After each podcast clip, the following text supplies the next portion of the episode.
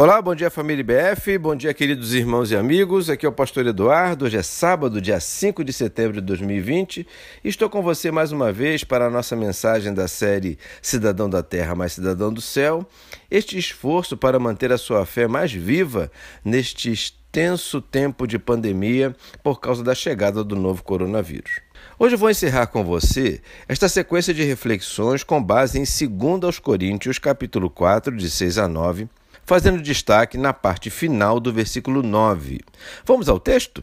Diz assim: Pois Deus que disse das trevas resplandeça a luz, Ele mesmo brilhou em nossos corações para iluminação do conhecimento da glória de Deus na face de Cristo.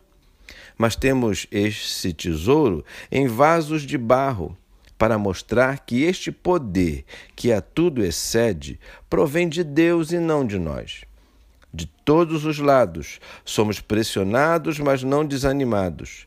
Ficamos perplexos, mas não desesperados. Somos perseguidos, mas não abandonados. Abatidos, mas não destruídos.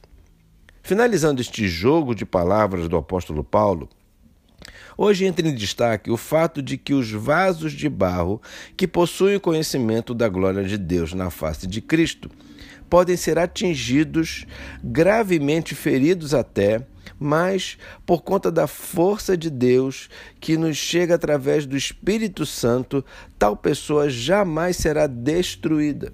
Irmãos, como isso é importante para a nossa caminhada nessa terra. É mais uma prova de que não estamos blindados, imunes a qualquer ferida. Isso me faz lembrar um barco que sofria uma forte tempestade, enquanto que Jesus, um dos passageiros, dormia calmamente. Não só os passageiros, mas os próprios marinheiros do barco, homens experientes do mar, acostumados a tempestades, estavam desesperados. Quando acordaram Jesus, receberam dele, entre outras palavras, a seguinte indagação: Vocês pensaram que este barco afundaria comigo dentro?